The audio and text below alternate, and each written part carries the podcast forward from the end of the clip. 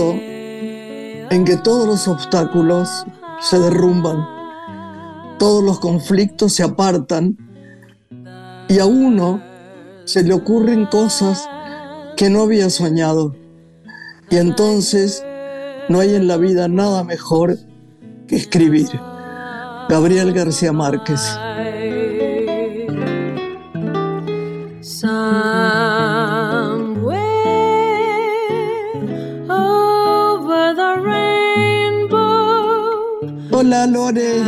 Hola Grace, un saludo a toda la audiencia de una mujer con esta apertura del gran García Márquez, ¿no? Que enseguida nos remite a, a esa gran obra cumbre del llamado realismo mágico que fue Cien de soledad, como una de las tantas obras de su producción, en la que él ubicó a la narrativa hispanoamericana en primer lugar, en el primer lugar de lo que es la literatura mundial, ¿no? Cuando publicó ese libro. Y yo recordaba que también fue eh, el máximo representante de lo que fue el boom de la literatura hispanoamericana de los años 60, porque en ese momento García Márquez contribuye a la proyección que finalmente alcanza toda la narrativa del continente. Después de recibir el Nobel, ya se ratifica como una figura rectora, podríamos decir, de la cultura nacional latinoamericana y mundial.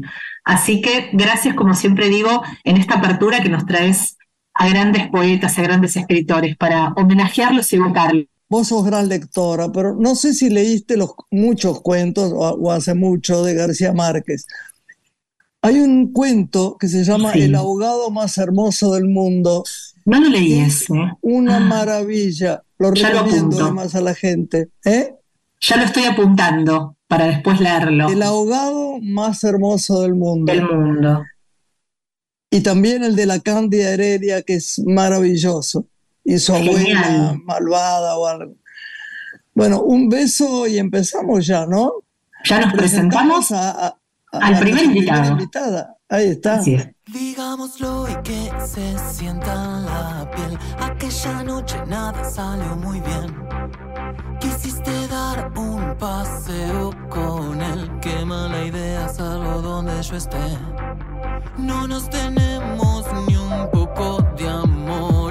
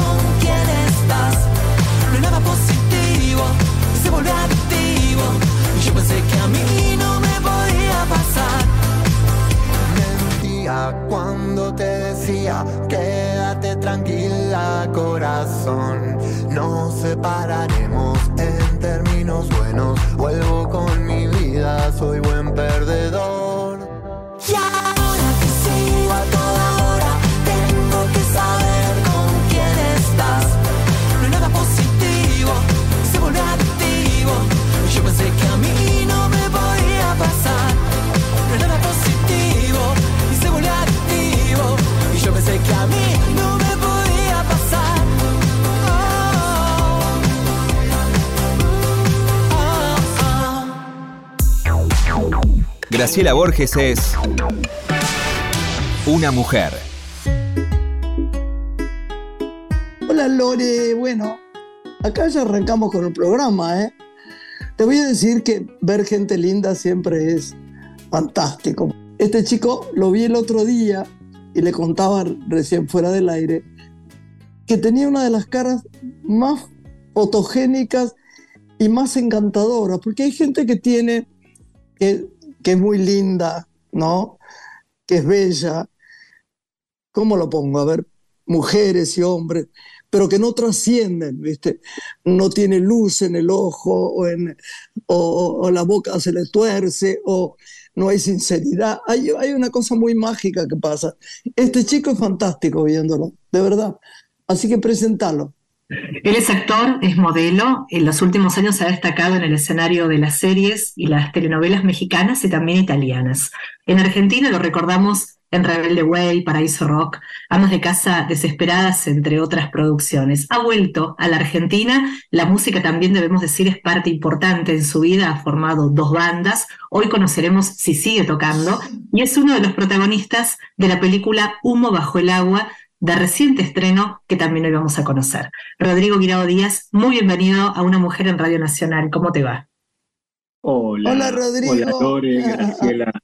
¿Cómo están? Hola, Un placer. Gracias por permitirme estar este tiempo con ustedes. Ah, gracias, mi amor, nos encanta. ¿Viste qué lindo es, Lore?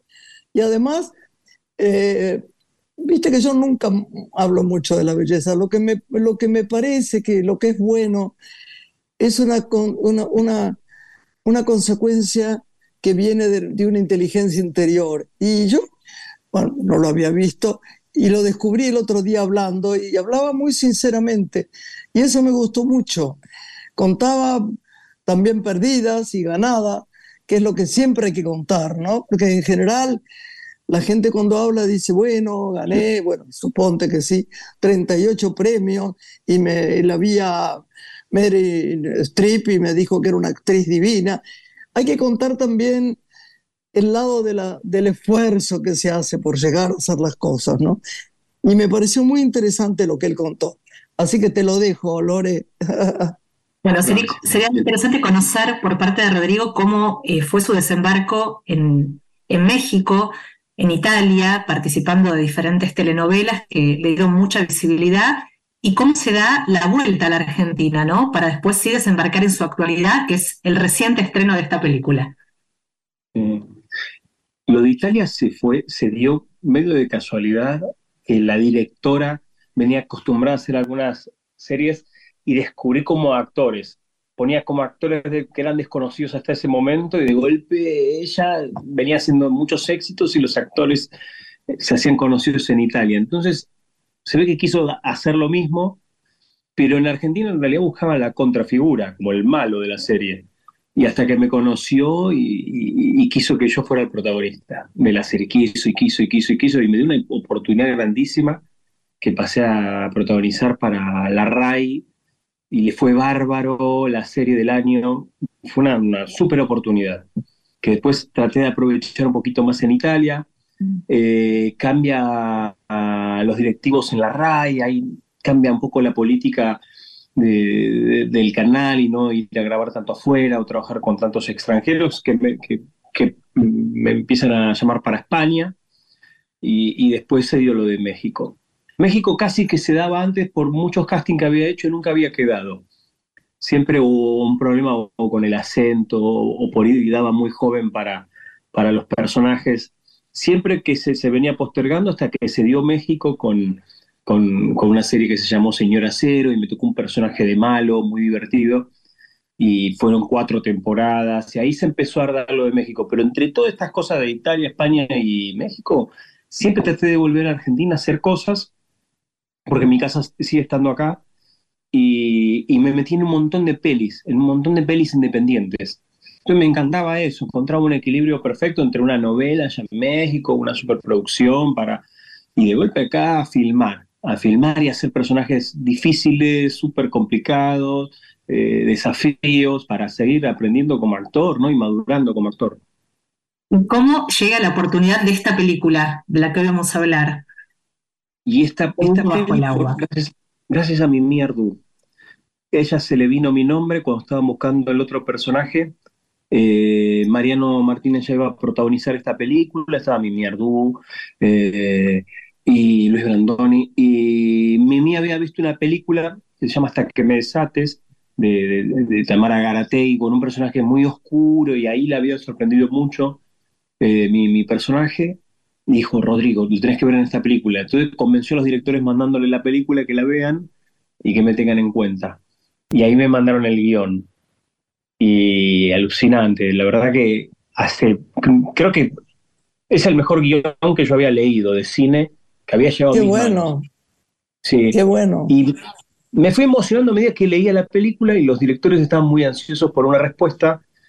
Y honestamente, creo que a la mitad de, de- de la lectura ya casi era el sí la respuesta. Digo, esto está buenísimo. Pero digo, voy a terminar de leer para ser bien profesional y darles el sí. Le digo, esperamos un día más, dame un día más. Este, y dije que sí, dije que sí. Mm, absolutamente, era un lindo desafío, una linda historia. Eh, no podía decir que no. Y ¿Cuál es, la, cuál entonces- es la, la idea de la historia? Contanos un poco. Sí, la historia eh, se basa en la, en la vida de Julián, el personaje de, de Mariano, que es un chico que trabaja en el campo en, el año 84 en Argentina y, y, y que se siente como que no está viendo la vida que él decidió vivir, que él elige vivir cada día, vive la vida que el padre le, impuso, eh, hace hace lo, lo- lo que, lo que la sociedad le está marcando que haga en ese momento y vuelve a reencontrarse con el amigo de, de toda la vida, que mi personaje es el hijo del dueño de esta estancia, eh, que vuelve al campo luego de que su padre muere para vender el campo. Entonces, ahí es el primer conflicto, pero estos chicos que se crearon juntos, eh, quedó, quedó un amor entre ellos no, no, nunca, nunca consumado.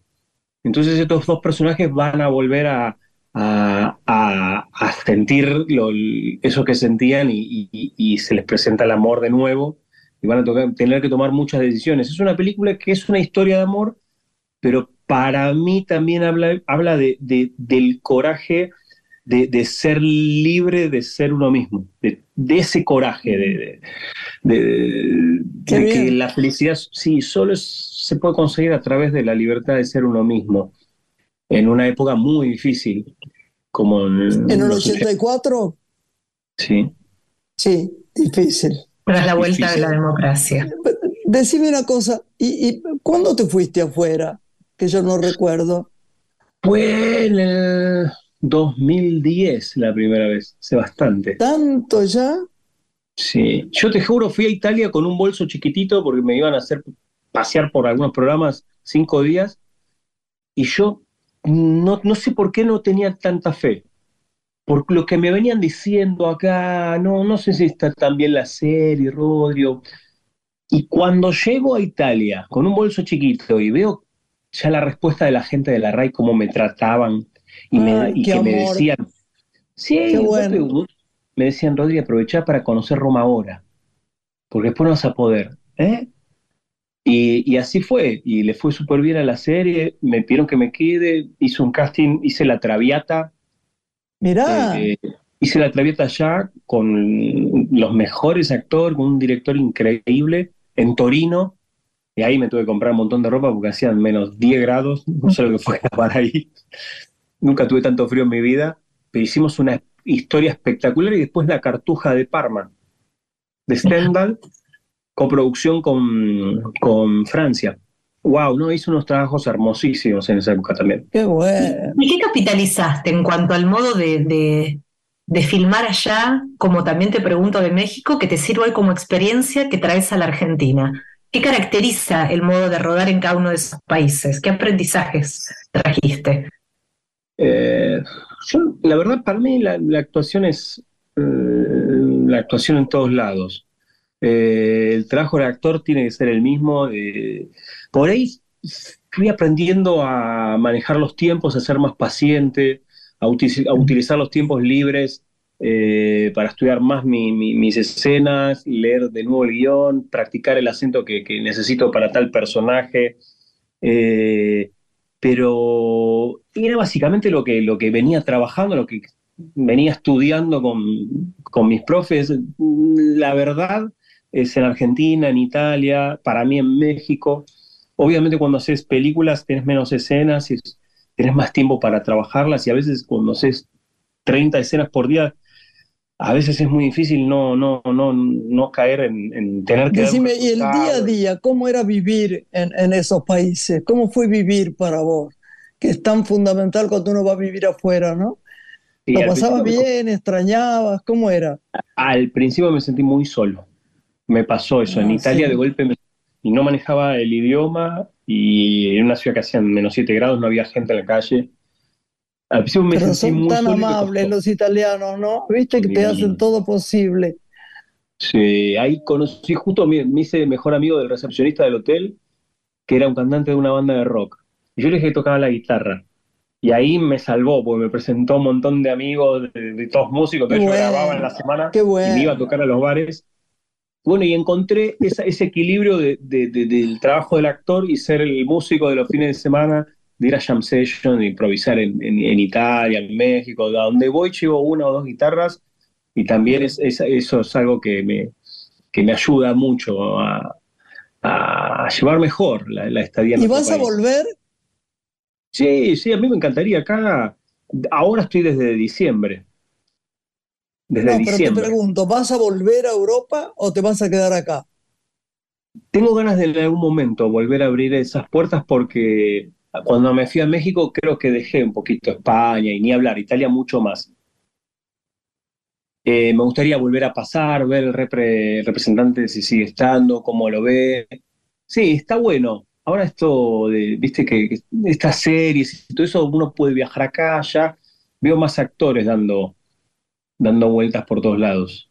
¿Y qué lugar Sí. ocupa la música hoy en tu vida después de las dos bandas que formaste? ¿Estás tocando? Estoy tocando, sí, sí, estoy tocando. Yo toco blues, rock, eh, soy guitarrista y, y sí, siempre. De hecho, ahora el domingo voy a un lugar a tocar, el martes a otro. Tengo muchos amigos músicos que también me, me- me invitan y me suman. Eh, es, es una pasión, es una pasión, es un cable a tierra, Claro es sí, es una pasión la música. Sí, claro. De un nivel- Te cuento una anécdota. Yo estuve muy cerca de hacer la película Las Manos. No me digas. Te Mira, lo juro, hice con Doria tres, cuatro castings. Te lo juro. Creo que llegué hasta la finalísima, finalísima. Sí. ay, qué pena, qué pena. una- Y tardé ¿Qué mucho en ver la peli. El curita, ¿no? Sí, El curita. Ah, sí. Eh, peliculón. Te felicito porque hermosísima. Sí, la verdad que sí, peliculón. Sí, divino película, divina. Sobre todo tan, tan santa, tan mm, sanadora, ¿no? Sí, yo lamenté mucho la ida de, del Gran Doria, sí. Del maestro. Pero bueno, Sí, hiciste otras cosas, qué bien. sí, obvio. Sí, sí. ¿Qué viene? ¿Qué viene después de este estreno de esta película que hoy estamos difundiendo? Está la, una serie que hice ahora en Estados Unidos que se llama Juego de Mentiras, que es un thriller. Eso se está pasando y ahora estoy nada, tomándome me tomé un tiempito ahora y estoy leyendo y, tengo, tengo ganas de que el próximo proyecto también me vuelva loco, me parta la cabeza, sea un desafío, que yo quiero leer y, y ya empezar. Bueno. Estoy tomando un tiempito para, para que lo próximo sea, sea wow. Nada. Claro, porque hay que venir. las aguas, ¿viste? Si no, hay, eh, uno se pone tan nervioso cuando termina un tema y te- está como atosigado de cosas. Está bueno hacer una suerte de break y decir, a ver, hasta acá llegué, ¿cómo fue? ¿Cómo va este tema? ¿Qué me gustaría? ¿Qué verdaderamente quisiera hacer ahora?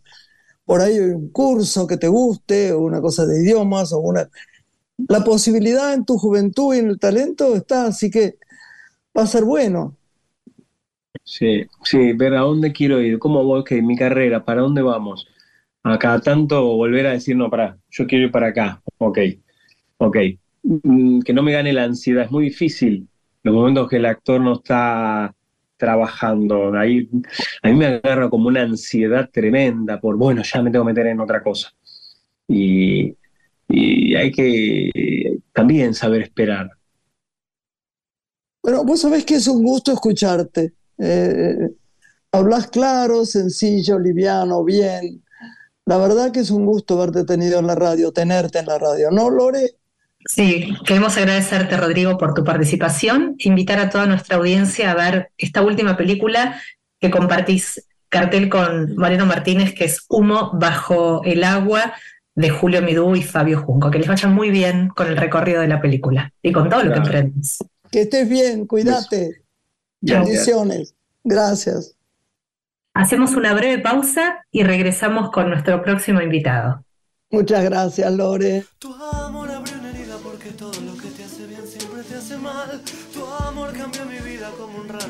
siempre, para lo que fue y será. Lo que fue y será. La bola sobre el piano a la mañana, aquella que dejamos de cantar. Llegó la muerte un día y arrasó con todo, todo, todo, todo un vendaval y fue un fuerte vendaval.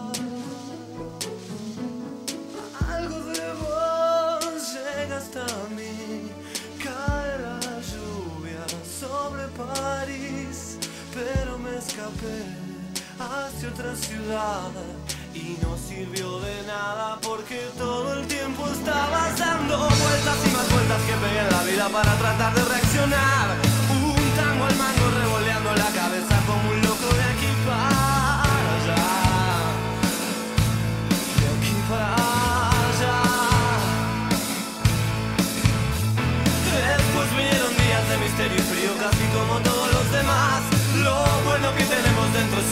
Es una luz que no dejaré escapar.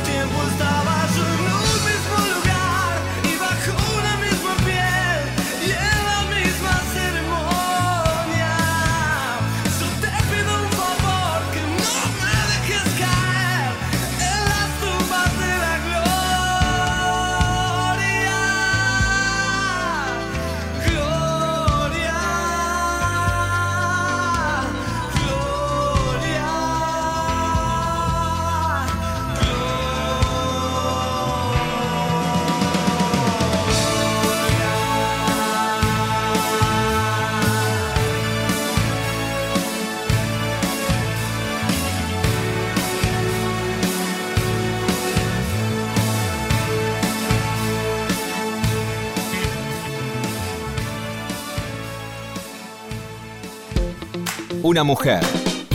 Con Graciela Borges. En la radio pública.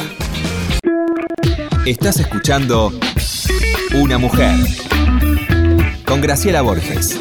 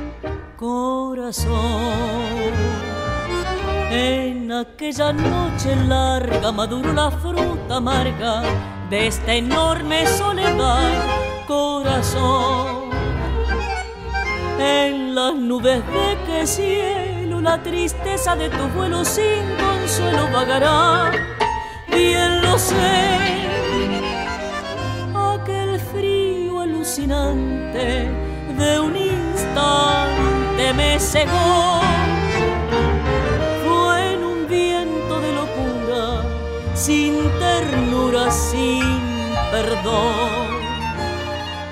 Fue en el grito enronquecido de un amor enloquecido de dolor. Eras la luz del sol y la canción feliz y la llovina gris en mi ventana. Eras remanso fiel y duende soñador y jazminero en flor. Mañana, suave murmullo, viento de loma, cálido arrullo de la paloma. Ya no será jamás aroma del rosal, frescor de manantial en mi destino. Solo será la voz que me haga recordar que en un instante atroz te hice llorar. Ya no estás. Y el recuerdo es un espejo que refleja desde lejos tu tristeza y mi maldad. Ya no estás y tu ausencia que se alarga tiene gusto a fruta amarga, a castigo y soledad, corazón. Una nube puso un velo sobre el cielo de los dos solamente de repente me perdió una nube sin sentido, sin clemencia, sin olvido, sin perdón. Eras la luz del sol y la canción feliz y la llovina gris en mi ventana. Eras remanso fiel y duende soñador y jazminero en flor. Era mañana, suave murmullo, viento de loma cálido arrullo de la paloma. Ya no será jamás aroma del rosal, frescor de manantial en mi destino. Solo será la voz que me haga recordar que en un instante te hice llorar. Graciela Borges en la radio pública.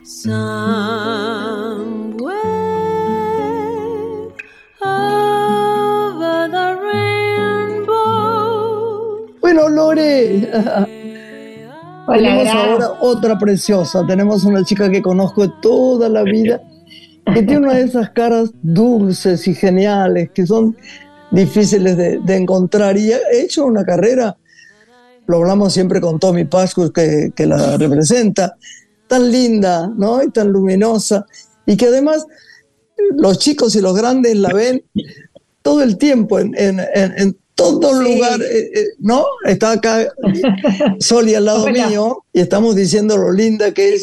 y, en todas partes ella aparece y es una diosa, ¿no? En, todas las publicidades, porque además eh, es, tan cotidiana, hay una cosa tuya de amorosidad y de cotidianidad, ¿no? Así que Lorena te va a presentar.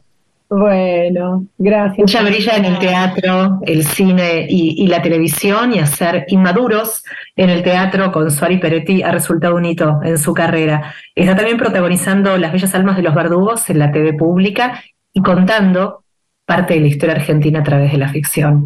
Acaba de estrenar Melody en Star Plus y forma parte de la nueva temporada de TAP 2 por el 13. Es Carla Pandolfi, nuestra invitada hoy en Radio Nacional. Muy bienvenida, Carla, ¿cómo estás? Hola, muchas gracias. Hola, Carlita. Hola, Grace, hermosa. Hola, Carlita, te estamos llamando. ¿Cómo va, mi amor? Bien, una, una alegría y un placer, un honor que me hayas invitado a participar de tu programa. Eh, Pero vos viste, mira vos, para nosotros también. Yo no sé si Lorena te vio trabajar alguna vez. ¿Vos la viste trabajar, Lore? Y claro, en el teatro, también en la tele, sí, sí, cómo no. Porque Lorena es mucho más teatrera que yo, hay que reconocer. muy bien, bueno, porque estaba lejos además, pero ella vos le decís, hay un, en un teatro de Villa no sé qué, Luzuriaga, que es un sitio lindo como cualquiera, hay una salita de cuatro personas que están dando una pieza de teatro que se llama La hormiga acusa. Y ella dice, sí, la vi. Y vos no podés creerlo. No, no, pero esto aclaremos porque en el rol que tenemos como jurados de teatro, muchos periodistas, debemos que ver muchas más obras que lo habitual. Y nos sentimos mal de no poder cumplir a veces ni con un 60% de la gran producción teatral que tiene nuestro país, ¿no?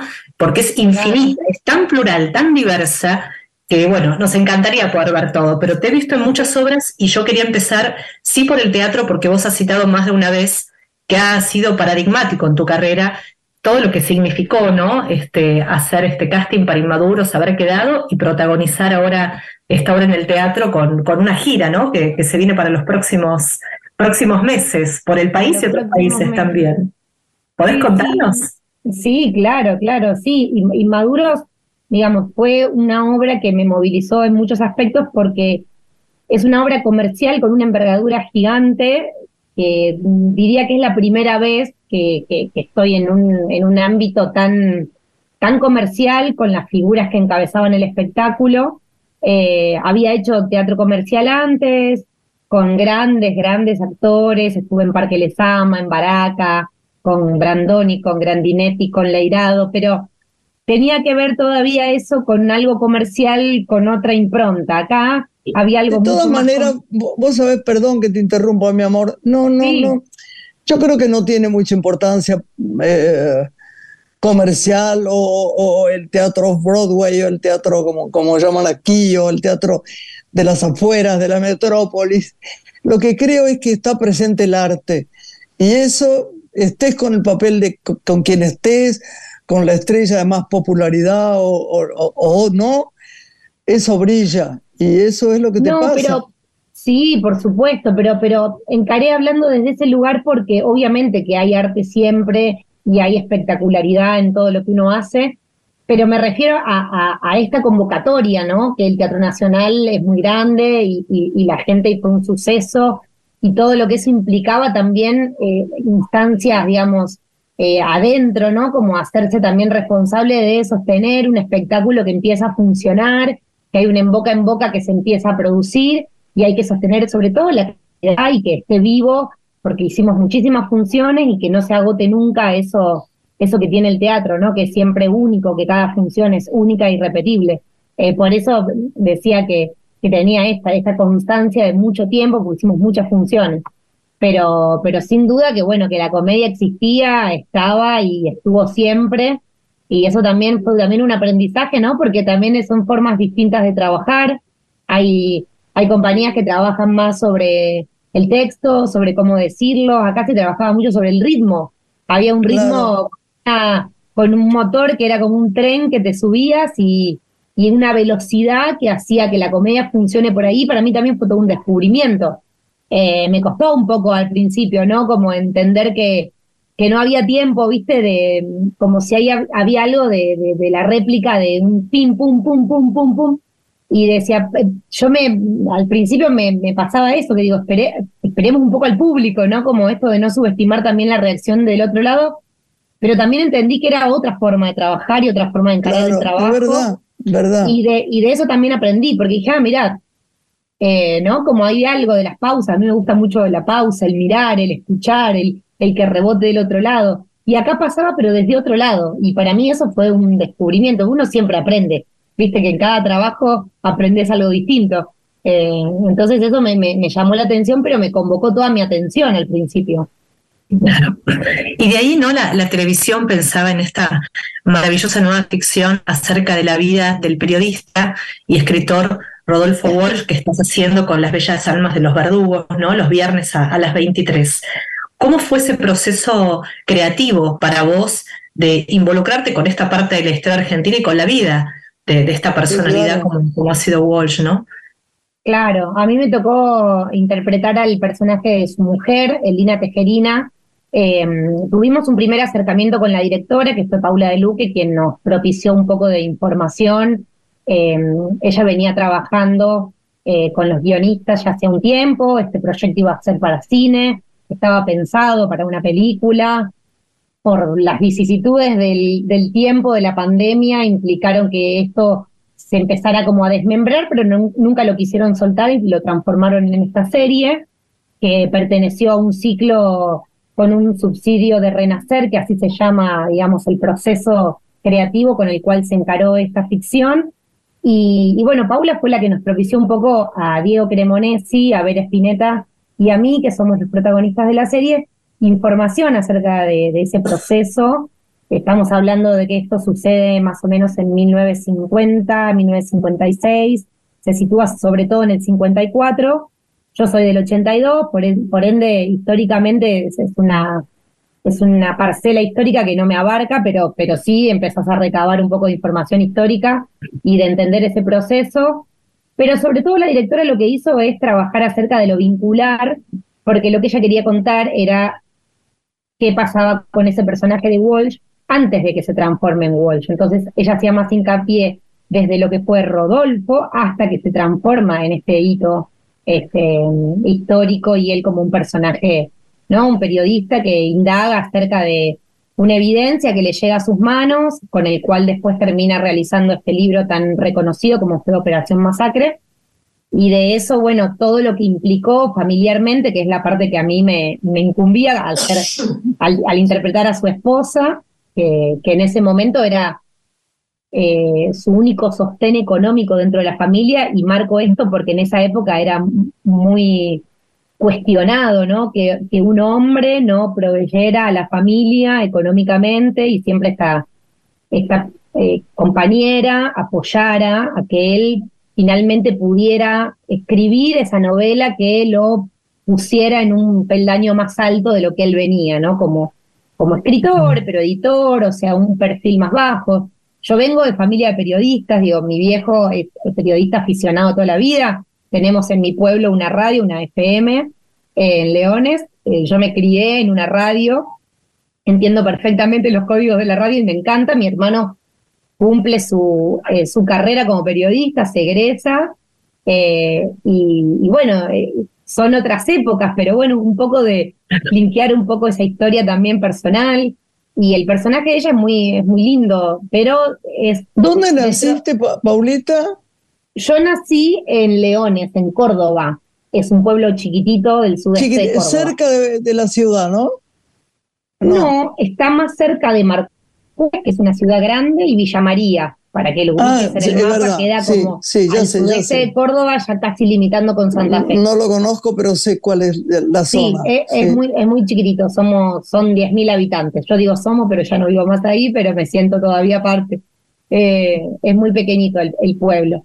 Así que, bueno, eso, ¿no? Como es un personaje que empieza como a, cuando él le propone lo que va a escribir, que va, después resulta siendo, ¿no? Este, este informe que él presenta, lo primero que hace su mujer es, es cuestionarlo acerca de por qué tenés que ser vos el periodista que encare esta investigación, por más que te llegó a vos esta información, de este sobreviviente que queda en la masacre de Lope de Vega, que fue ahí donde este fusilado que no muere es el que termina contando un poco eh, como testigo todo lo que sucede y Rodolfo Walsh escribe la novela.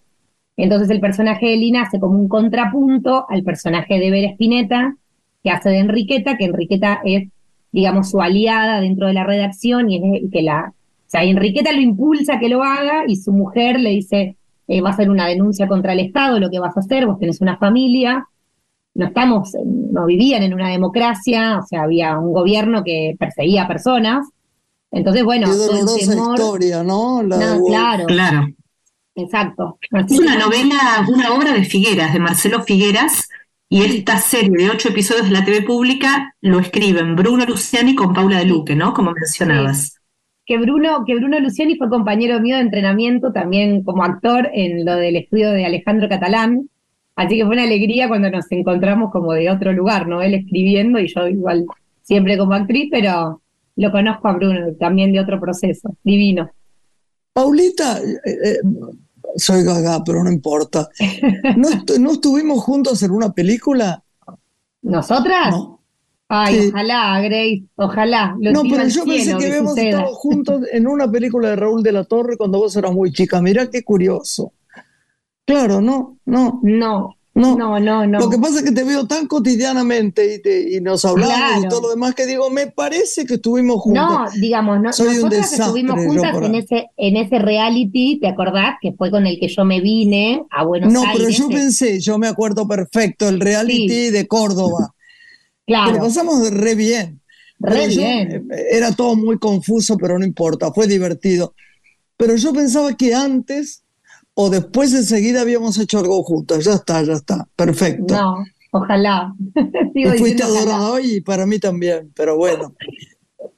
Y tenemos que también, Graciela, citar eh, que acaba de estrenar La extorsión, ¿no? ¿Podemos hablar de esto antes de despedirnos del programa? ¿Podés Claro, contarnos? Sí, sí, sí. Sí, en la extorsión también hago un personaje, es, la, es digamos, es una aliada del personaje de Guillermo Franchella, que es una médica eh, que se especializa en toda la parte audífona. De, Hablamos de cine ahora, ¿no? Hablamos Estamos hablando del cine. cine. Sí, y ahí tuve una participación haciendo ese personaje, Andrea Vitale, que es una médica que tiene una relación, es- son, son como una especie de amantes, eh, que no se cuenta esa parte de la historia, pero sí eh, deja ver que fue una persona que, que, que, que- que, bueno, que, que, a- que accede a, a corromperse un poco para que él pueda seguir adelante con, con, con unos estudios médicos que tiene que presentarse, por el cual después lo empiezan a extorsionar al personaje, ¿no? No, así no contamos mucho por las dudas que la gente que la película está recién en cine. que En Argentina y en Uruguay también. en Yo pensé que estaba en Netflix también, ¿eh? No. No, eh, dentro de un mes va a ir a la plataforma de HBO Max esta película, Ah. La Extorsión. Sí, perfecto. Pero Graciela, ya que hablas de una plataforma, en Star Plus sí está Melody, que también acaba de estrenar Carla, que es otra de su presente, ¿no? Para destacar Claro. dentro de su agenda Pero estás en todo. Estoy impresionada con lo que trabajas. Sí, sí, porque fue también, viste, que salimos de la pandemia y todos necesitábamos volver al trabajo. Eh, entonces todos los proyectos que, que iban apareciendo, o sea, yo lo único que tenía era inmaduros, que no se sabía si se iba a hacer o no, por cuestiones eh, sanitarias y de protocolo, ya que fue el teatro la última actividad en reincorporarse, se arrancó con un aforo muy pequeño, después fue avanzando. Y Melody fue una serie en la que fuimos un montón de actores convocados y bueno, también con una necesidad de trabajar, pero tiene un perfil más juvenil, más adolescente.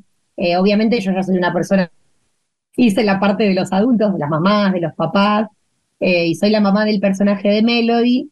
Y también fue muy linda la experiencia de trabajar con adolescentes, viste que es como toda una Ay, qué energía amor. eh, tan, tan maravillosa, ¿no? Llenos de, de esa ilusión que me hacía mucho acordar a cuando uno empieza, ¿no? Bueno, Paulita, te deseamos lo mejor del mundo, ¿no, Lore? Me encantó que estuvieras acá. ¿Eh? Sí, sí, muchas Gracias. gracias también por, por invitarme a compartir este Al espacio y contar el Que tengas un hermoso año lleno de proyectos. Va, va- va a ser dificilísimo ver todo. Seguro que Lorena ve todo. Voy a intentar seguir los pasos de Carla. Gracias, Carla. Será en cualquier momento. Un beso, Carlita, Gracias, te queremos. Lorena. Un beso, Grace, te queremos. Un beso, mi amor. Adiós. Chao, chao. Gracias. Grace, nos despedimos con música. Vamos a, vamos a la música. Mucha música. Nos vamos las tres a la música. Hacemos una pausa musical escuchando la última lágrima de Memphis, la Ahí blusera. está, antes de despedirnos, música, mucha música.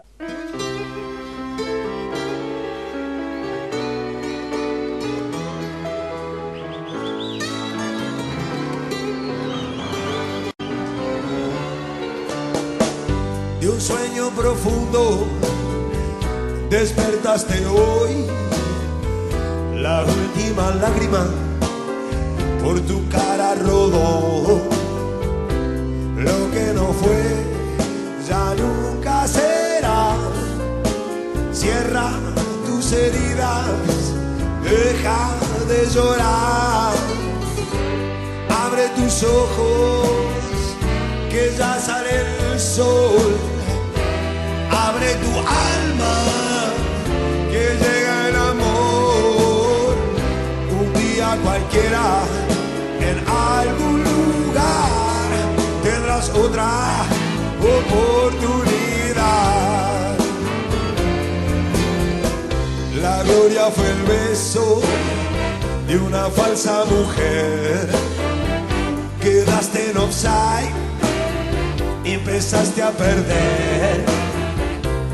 Y los amigos que la fama te dio, todo, todo, todo desapareció. Muy lentamente se desenredó la telaraña de tu canción. No sé si fue magia, canto de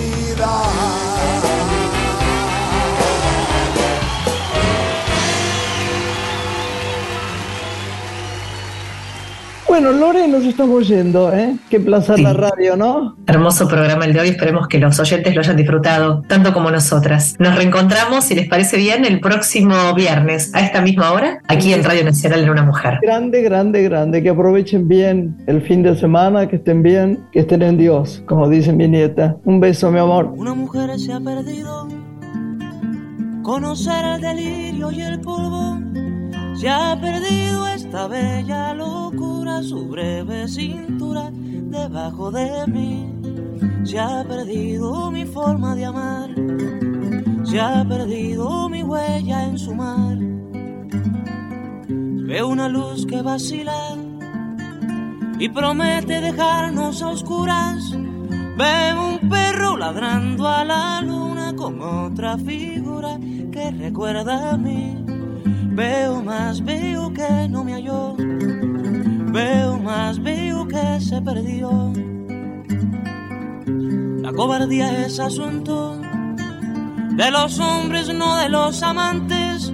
Los amores cobardes no llegan a amores, ni a historias se quedan allí. Ni el recuerdo los puede salvar, ni el mejor orador conjugar. Una mujer innombrable huye como una gaviota y yo rápido seco mis botas, blasfemo una nota y apago el reloj. Que me tenga cuidado el